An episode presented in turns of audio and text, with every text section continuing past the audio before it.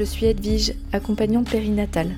Dans le podcast Un temps pour naître, on parle désir d'enfant, préconception, grossesse, postpartum, mais aussi parcours PMA, perte de grossesse. Bref, toutes les étapes autour du devenir parent. Du côté tabou, je suis là pour vous donner des astuces, déconstruire des croyances et explorer les émotions autour de ce processus transformateur de la maternité. Merci pour votre confiance et bonne écoute. Bonjour à toutes et tous, bienvenue dans ce nouvel épisode de podcast qui est adressé aujourd'hui aux futurs, aux jeunes parents, aux personnes qui vont accueillir un enfant, qui viennent d'accueillir un bébé dans leur vie, ou peut-être aussi euh, euh, que vous avez euh, des enfants qui sont un peu plus grands, peu importe. Parce qu'aujourd'hui, j'ai envie de parler de l'écart des générations, en fait l'écart d'éducation à travers les générations et aussi et surtout les conséquences que ça peut avoir aujourd'hui. Donc euh, pourquoi j'ai envie d'en parler? La plupart des personnes que j'accompagne ont entre, on va dire, 25 euh, et 40 ans. Donc la plupart, hein, j'ai des personnes plus jeunes ou plus âgées, mais en général, c'est cette fourchette-là avec euh, une grosse moyenne autour de 30-35 ans, euh, ce qui est mon âge. Hein. et donc, c'est l'âge moyen où on fait des enfants, aujourd'hui, au moment où, où je vous parle. Et ce que j'observe, c'est que beaucoup de couples, de femmes, mais aussi de bah, d'hommes se posent des questions, se sentent en tension au sujet du lien avec leurs parents et plus globalement avec leurs proches, plutôt la famille, mais parfois les amis aussi, au moment de l'accueil d'un enfant. Typiquement, c'est quand je discute avec les personnes que j'accompagne au sujet des ressources de, soutien que les personnes peuvent avoir, le lien euh, le maillage familial. Et c'est là que ce genre de choses ressort très souvent. C'est ce décalage que les personnes craignent ou vivent avec notamment leurs parents. je vais parler de parents, mais ça peut être euh, votre tante, votre oncle, votre mamie, euh, votre amie, votre soeur, votre cousine. Voilà, voyez ce qui vous convient, mais c'est très souvent avec nos parents ou nos beaux-parents aussi. Même si généraliser n'est pas juste en soi, il y a quand même des grandes tendances d'éducation en fonction de l'époque à laquelle on vit. Nous, aujourd'hui, au moment où je vous enregistre cet épisode, donc en 2023, il y a des courants éducatifs comme il y en a toujours eu en fait, hein, des courants éducatifs. C'est-à-dire que au fur et à mesure des recherches qui sont faites, mais aussi des mœurs, euh, on va avoir tendance à appliquer ou désapprouver certaines façons de faire avec les enfants, avec euh, les soins qu'on peut apporter aux enfants. Et ça, ça commence en fait dès la conception de l'enfant, pendant la grossesse, comment se comporter, ne pas se comporter, comment accoucher, comment euh, ne pas accoucher, est-ce que c'est bien, est-ce que c'est pas bien, et comment j'accueille mon enfant pour que ce soit le plus optimal. Quand je pense à l'accueil de l'enfant, c'est la façon d'être en lien avec, de le porter, de le nourrir, de le changer, etc. Et après, quand l'enfant grandit, c'est la façon de l'éduquer. Et toute cette façon de se comporter va être vraiment conditionnée à la société dans laquelle on vit, au milieu duquel on vient. Hein, dans, un, dans, une même société, il n'y aura pas forcément les mêmes façons de faire en fonction de votre environnement, euh, votre milieu social, euh, le, lieu géographique où vous vivez, euh, la communauté aussi, la religion, etc. Aujourd'hui, l'évolution des mœurs s'appuie essentiellement sur les découvertes neuroscientifiques. Ça fait pas très longtemps qu'on s'appuie sur ce type de recherche qui démontre en fait le fonctionnement du cerveau en fonction des soins qu'on va apporter à l'enfant. Ça, c'est assez nouveau. Et si pour une majorité d'entre nous, ça nous semble évident de le prendre en compte, eh bien, au fur et à mesure des années des siècles, ça ne l'a pas forcément été. Euh, au début du XXe siècle, un enfant, c'était plutôt une bouche à nourrir. C'était pas forcément un être euh, à part entière, quoi. Et donc, forcément, la façon dont on va considérer l'enfant et ce qu'on va en comprendre va pas susciter les mêmes comportements. Et ce que j'observe aussi, c'est qu'il y a eu beaucoup d'évolutions entre la génération de nos parents, et quand je dis nos parents, c'est euh, bah, les, personnes qui vont avoir entre 50 et 70 ans à peu près, hein, c'est vraiment une grosse louche, mais euh, à peu près cette génération-là, et nous, notre façon de faire. Donc je suis pas forcément là pour décrire ces façons de faire, mais ce qu'on entend très fréquemment dans les familles, c'est tu le portes trop, tu vas l'allaiter encore combien de temps? Ah bon, tu veux accoucher sans péridurale, mais t'es folle, pourquoi tu veux souffrir? Laisse-le pleurer, ça lui fera les poumons ou pas. tu vas en faire un capricieux, il va être dépendant de toi, tu lui donnes des mauvaises habitudes, c'est du laxisme. C'est des questions autour de la punition, comment je, fais intégrer les règles et les limites à l'enfant, est-ce que la fessée est une violence ou pas? Ça, c'est quand les enfants sont plus grands, bien évidemment. Mais les questions, en fait, arrivent très très vite. Les questionnements et puis les, prises de position peuvent arriver très vite. Et ça peut être très difficile de s'entendre dans ces moments-là. Donc, au-delà des reproches ou des, petites piques qui peuvent être envoyées, qui sont quand même assez euh, globalement les mêmes, donc déjà, première info, c'est souvent les mêmes, donc euh, ne vous sentez pas seul si euh, dans ce que je viens de vous dire, vous dites ah mais ouais mais carrément, euh, telle personne m'a dit ça plus ou moins de, cette façon-là, ou c'est ce que j'ai ressenti dans son message. Voilà, c'est quand même une grosse tendance de société finalement parce qu'on a évolué et les mœurs d'il y a 30 ans sont plus les, mœurs d'aujourd'hui, en tout cas beaucoup moins. Moi, ce que j'observe en fait, c'est que les, les, les, couples que j'accompagne vont vite se sentir seuls parce que dans ces situations, ben, ça crée un climat de non-confiance, de tension, qui fait que même si euh, euh, les proches sont là géographiquement, on va moins avoir tendance à se confier à eux ou à vouloir confier nos enfants parce que on va avoir peur euh, des, mœurs en fait et des pratiques, voire des réflexions qui peuvent être, qui peuvent être glissées dans les moments de rencontre on peut ne pas se comprendre en fait. Donc ça crée une forme d'isolement, voire de climat de tension, de dispute. Voilà, donc c'est soit souvent je m'isole, on s'isole parce que euh, c'est difficile d'être confronté à ça et donc c'est une forme de fuite, soit euh, ben, on, se dispute, on, a du mal à communiquer. Donc c'est pas facile en fait de, de trouver le, juste équilibre avec euh, les personnes qui nous sont chères. Et, là je parle vraiment des personnes qui vous sont chères, hein, les personnes qu'on rencontre dans la rue.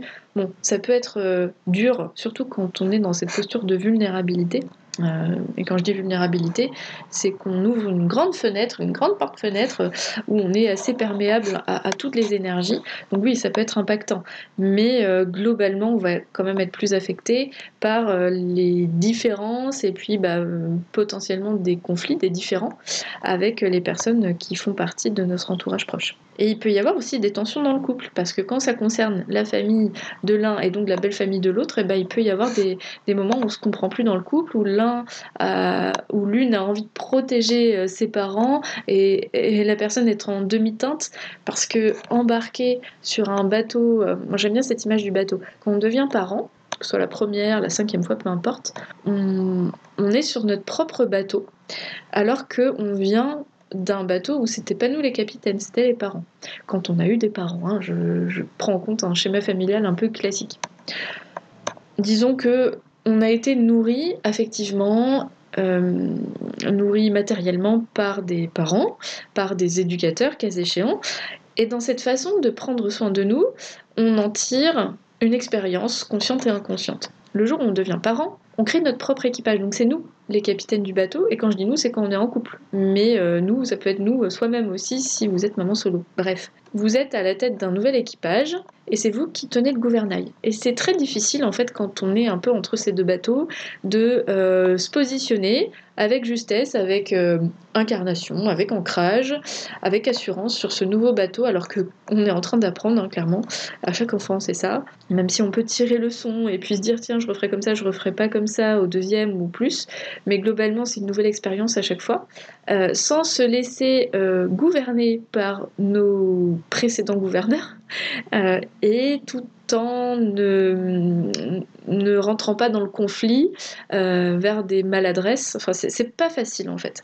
Et donc, quand on crée un équipage à deux, on, on vient de deux bateaux différents et trouver la justesse, euh, disons que c'est un chemin, il faut bien prendre en compte que euh, c'est pas facile de se positionner tout de suite en tant que femme ou en tant qu'homme vis-à-vis de nos parents. Donc souvent, soit on est euh, complètement fuyant, soit on est agressif. Parce que c'est difficile de communiquer justement avec des personnes avec qui on est lié émotionnellement, qui plus est depuis longtemps. Donc là, en posant tout ça, j'ai quelques ressources qui me sont venues en réfléchissant. Même si c'est un épisode assez spontané, j'ai répertorié quelques clés qui pourraient vous aider à avancer là-dedans.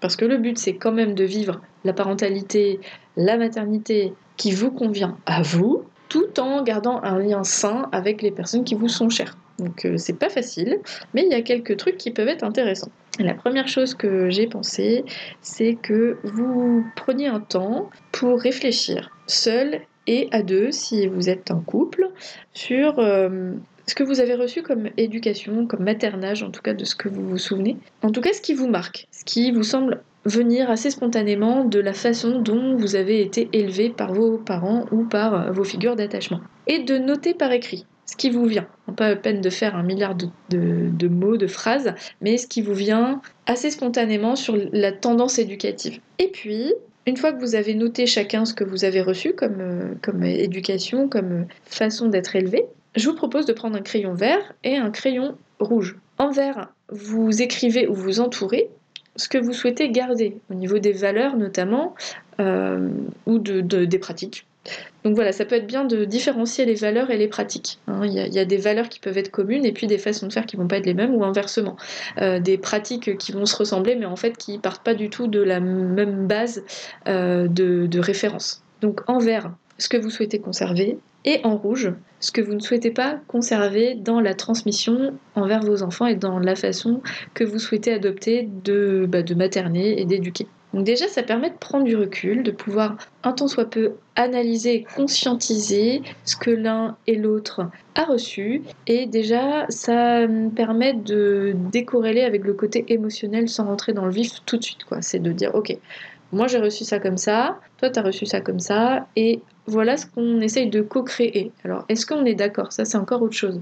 Ça peut faire l'objet d'un autre épisode, mais déjà de pouvoir faire ce tri-là, le tri est un terme un peu violent, mais de faire euh, ce, bah, cette observation, tout simplement, c'est un premier pas. Deuxième piste, en fait, c'est pas vraiment une piste, c'est une clé de compréhension. Il est vraiment difficile de reconnaître qu'on fait des erreurs. Et qui plus est pour des parents, qu'on a pu se tromper parce que bah, pour euh, l'ego, c'est très violent parce qu'en fait, euh, élever des enfants, c'est un enjeu, enfin, je sais pas s'il y a un enjeu encore plus fort que ça, et reconnaître euh, que peut-être on n'a pas eu les meilleures clés, les meilleures façons de faire à un moment donné, ben, ça peut être vraiment violent pour soi. Donc parfois, le déni ou de rester campé sur ses positions, c'est aussi une façon de ne pas perdre, perdre la face et pas forcément se remettre en question parce que c'est trop dur émotionnellement. La plupart des parents, à n'importe quelle époque, pensent bien faire. Et c'est que plus tard qu'on se rend compte que c'était pas la meilleure façon de faire, en tout cas avec le prisme des informations qu'on a à ce moment-là, on se dit ah oui en fait cette pratique là elle n'est pas géniale parce que. Et il y a forcément une explication quelque part qui valide ou invalide une façon de se comporter. Évidemment si on considère qu'un enfant est un estomac sur pattes euh, le regarder dans les yeux et lui sourire ça ne fait pas du tout le même sens euh, que quand on considère que c'est une personne qui a besoin de liens et d'affection pour pouvoir grandir. Et ça on le sait depuis quelques décennies en fait hein, depuis la, seconde guerre mondiale. Je pense que euh, il y avait plein de personnes qui le savaient, mais c'était moins transmis. Euh, il y a quand même eu de sacrées expériences euh, assez malheureuses euh, qui nous ont démontré qu'en fait, un enfant qui était privé d'action, comme, de, comme de nourriture en fait. Hein, on, le, on, lui donne de la nourriture mais on lui donne pas de nourriture affective, il meurt, il se laisse mourir.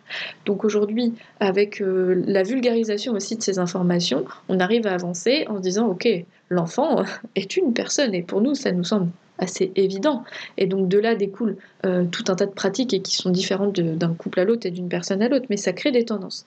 Donc pour la génération de nos parents, il y avait quand même une prise en compte de l'être derrière, mais la prise en compte de l'aspect affectif et émotionnel était quand même moins présent qu'aujourd'hui. On était plus sur le côté pratico-pratique, physique.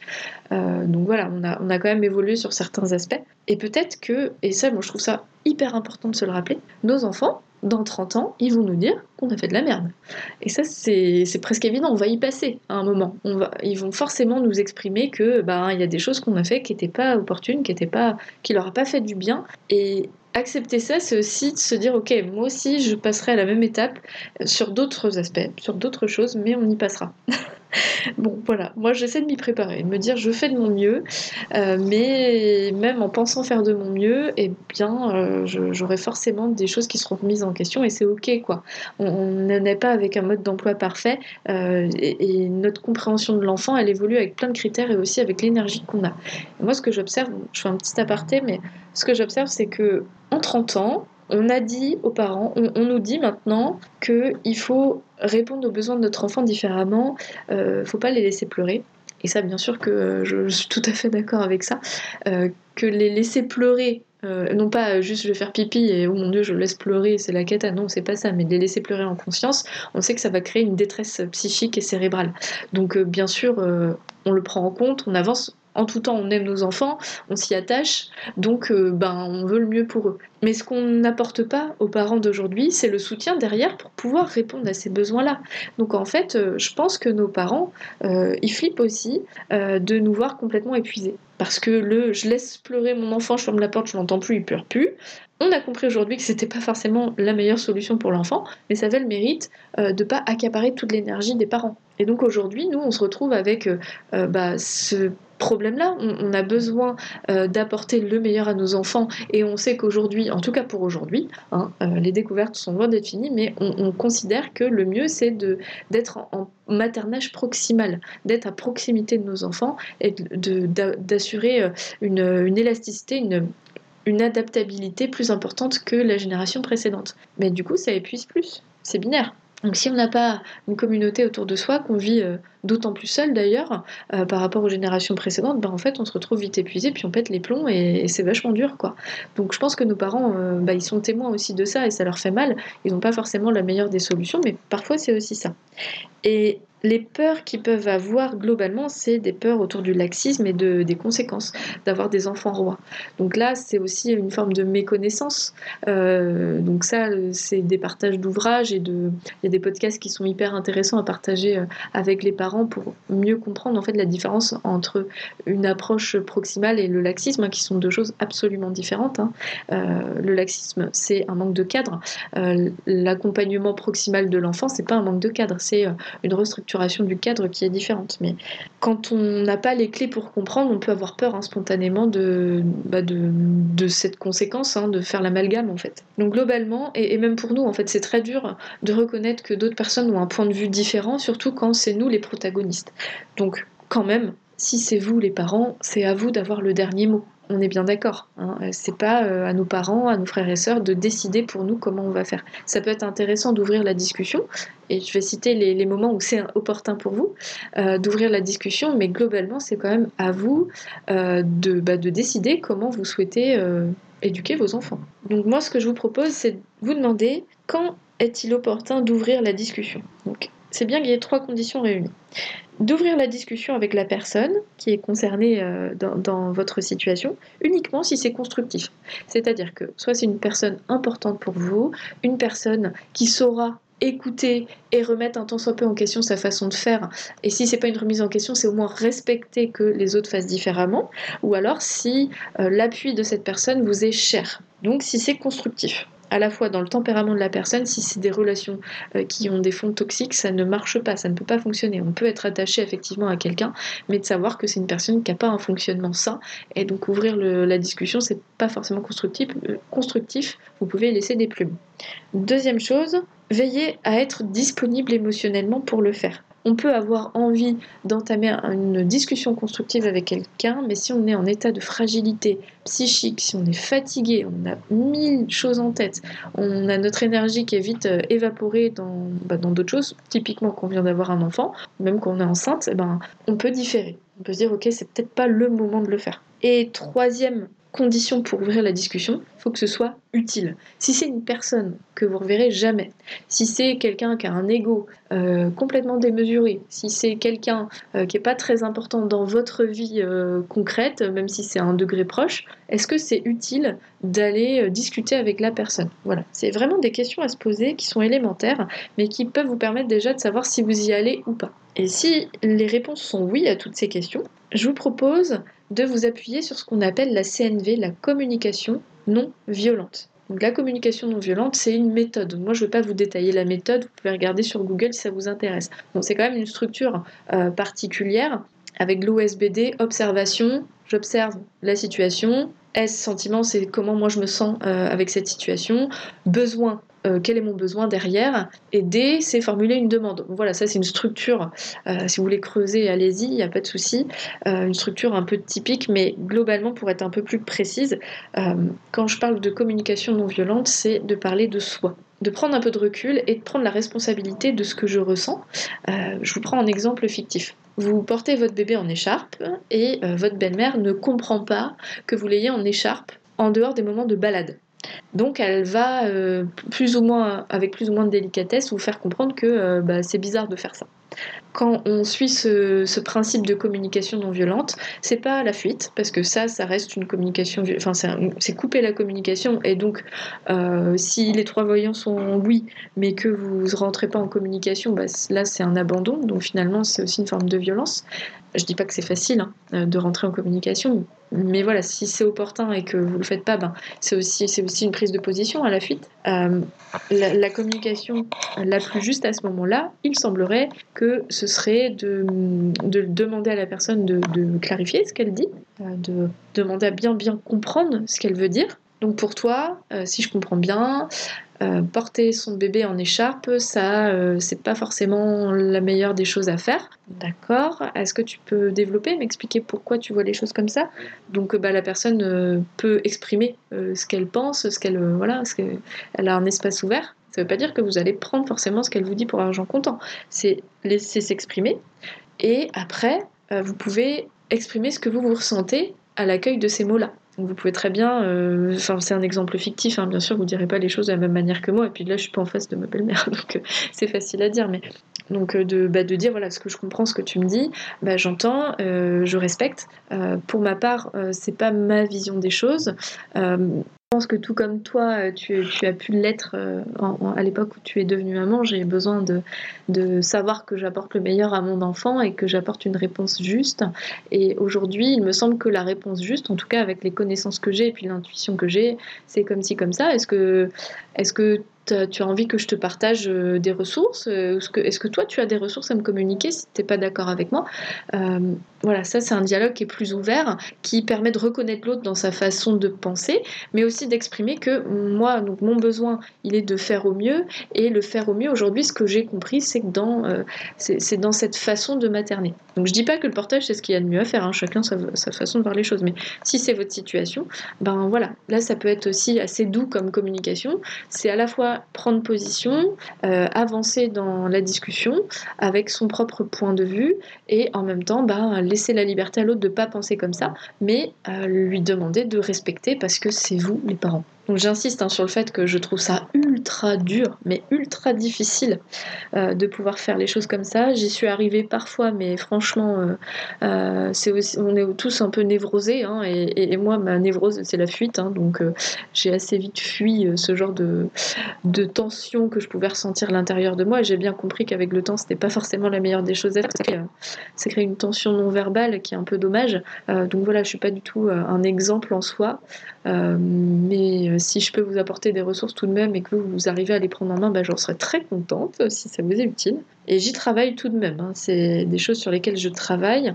Euh, et si ça concerne nos parents, j'ai aussi la sensation que ça passe par, comment dire ça, reprendre en considération l'enfant qu'on a été. Parce que quand on devient parent, ce que j'observe, hein, encore une fois, c'est de l'observation. Il y a tout ce qui appartient au mois d'avant, et y compris notre moi enfant, d'autant plus notre moi enfant, vu qu'on s'apprête à faire un enfant, qui vient retoquer là à la porte, plus ou moins consciemment, et qui vient faire ressortir des vieux dossiers, euh, des pensées, des émotions qui rappellent une certaine époque, ou qui viennent remettre sur la table des dossiers qui n'ont pas été réglés. Donc ça, ça peut être conscient ou inconscient. Et c'est souvent le moment où on percute certaines choses, parce que notre sensibilité évolue aussi autour du besoin de l'enfant. Et la question qui vient souvent, c'est comment moi je vais apporter à mes enfants ce que potentiellement j'ai pas reçu, ou alors comment euh, transmettre des valeurs qui m'ont été précieuses mais à ma façon, etc. Et comment conjuguer tout ça avec la personne que j'ai choisie pour faire un enfant, euh, si c'est le cas, et co-créer quelque chose ensemble. Donc ça, c'est encore un autre enjeu. Et tout ce questionnement-là, il vient forcément réveiller des choses qu'on a pu recevoir euh, plus ou moins faciles de notre enfance. Et là, bien sûr, euh, quand je parle de ça, c'est souvent les choses les plus dures euh, qu'on va mettre en lumière. Donc c'est important de les considérer et de pouvoir avancer sur ces chapitres-là. Et ça fait partie des dialogues que j'ai avec les personnes que j'accompagne inéluctablement. mais ça peut être bien aussi de répertorier les belles choses, hein, comme je le disais tout à l'heure, de mettre par écrit ce que j'ai reçu et ce que je souhaite conserver. Et je terminerai cet épisode par, euh, par le partage d'une phrase qu'un homme m'a dit il n'y a pas très longtemps. Donc c'est un couple que j'ai vu euh, il y a quelques semaines, que j'ai accompagné sur le questionnement autour de est-ce qu'on veut un enfant ou pas? Donc on s'est vu quelques fois. Et quand j'ai demandé à l'homme, enfin je demandais aussi à, la femme du couple, si vous, aviez un enfant, si tu avais un enfant dans ta vie, est-ce que tu sais ce qui te motiverait à concrétiser ce projet d'enfant Et ce monsieur m'a dit, j'aimerais pouvoir apporter ce que je n'ai pas reçu. J'aimerais pouvoir donner ce que moi j'ai pas pu recevoir. Et en fait, euh, j'ai trouvé ça tellement mais intelligent, tellement lucide. Et j'ai comme l'impression que la plupart, la plupart des, bah, humains qui se reproduisent, consciemment ou inconsciemment, euh, bah, le font aussi pour ça quelque part. C'est d'apporter à quelqu'un des choses que j'ai pas pu recevoir et qui m'ont fait souffrir. Il y a une, forme de, réparation aussi euh, dans ce processus-là. Donc euh, ouais, j'ai trouvé ça hyper intéressant. Donc, je sais pas ce que vous en pensez, si vous trouvez ça chouette ou pas, mais peu importe. Euh, j'ai trouvé ça hyper lucide en fait, euh, qu'il puisse poser ces mots-là alors même qu'il n'est pas sur la voie de, bah, de, concevoir un bébé. Donc voilà, ce partage-là, je, le trouve intéressant.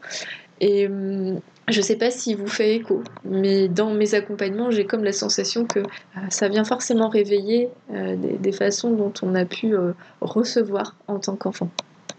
J'espère que cet épisode euh, vous a plu, euh, que vous l'avez trouvé euh, au plus juste par rapport à, à, ce que vous ressentez des liens avec votre famille. Euh, et ça reste toujours subtil hein, de, se positionner, d'écouter et de savoir aussi euh, bah, accueillir la remise en question euh, s'il y a besoin. Mais la plupart du temps, on a juste besoin d'être remis en confiance et d'être valorisé et d'aller chercher ça là où on peut. Donc ça, c'est une clé là, qui vient comme ça sur l'instant. mais parfois, on peut se recharger auprès de sa famille, auprès de nos proches. Et puis, il y a des choses qu'on ne peut pas recevoir de ces personnes-là, peut-être parce qu'il y a un lien affectif qui est trop fort. Et donc, de se dire, OK, qu'est-ce que je peux recevoir de cette personne peut-être de différent, pas forcément sur le plan du coup euh, maternage, éducation, euh, sur ce dialogue-là, mais peut-être autre chose, et avec qui je peux raisonner sur ces façons de faire qui moi me semblent justes. Voilà, bon bah voilà, j'invente euh, des clés sans les avoir couchées sur papier, mais c'est aussi la magie du podcast. en parlant toute seule, je trouve des nouvelles, des nouvelles clés. Je dis que je parle toute seule, mais en même temps, je visualise tout un tas de personnes que j'ai pu rencontrer dans ma vie et moi-même que j'ai pu rencontrer euh, euh, entre moi et moi euh, et dans ces situations auxquelles j'ai fait face. Bah, comme d'habitude, vous savez que si vous souhaitez en discuter, je suis là, je me tiens dispo, en présentiel ou en visio. Et puis, bah, je vous souhaite euh, une bonne avancée sur cette réflexion. Je serai bien sûr heureuse d'avoir euh, vos retours, vos partages sur Insta, par mail, comme vous voulez. Euh, vos petites 5 étoiles sur les applis, des petits commentaires trop sympas, j'adore. Ça me fait super plaisir et ça m'aide à bah, voilà, avancer et puis à, faire développer le podcast. J'avoue qu'en plus, je suis pas du tout une professionnelle de la publicité, de, de mettre en avant mon travail. En fait, je suis vraiment une accompagnante avant tout et pas une podcasteuse. J'ai de très très bons retours euh, du podcast et euh, ça me fait super chaud au cœur. Mais en fait, c'est vraiment sur vous que repose la, la, valorisation, le partage, la notoriété du podcast parce que franchement, en ce moment, enfin, j'ai quasi rien fait pour le promouvoir. Je sais qu'il a un potentiel et on me le dit souvent. mais voilà, moi je priorise la qualité et je compte sur vous pour partager aux personnes euh, à, qui c'est utile et pour l'instant ça me va très bien comme ça. Très bonne fin de journée à vous et à la semaine prochaine. J'espère de tout cœur que vous aimez mon podcast et qu'il vous est utile. Si c'est le cas, je vous invite à aller déposer une note 5 étoiles et un avis sur votre appli de podcast. Et si vous souhaitez que je vous accompagne, vous pouvez prendre directement votre rendez-vous sur resalib.fr, mon agenda en ligne. Je vous ai mis le lien dans la description du podcast. Merci infiniment pour votre confiance et à la semaine prochaine.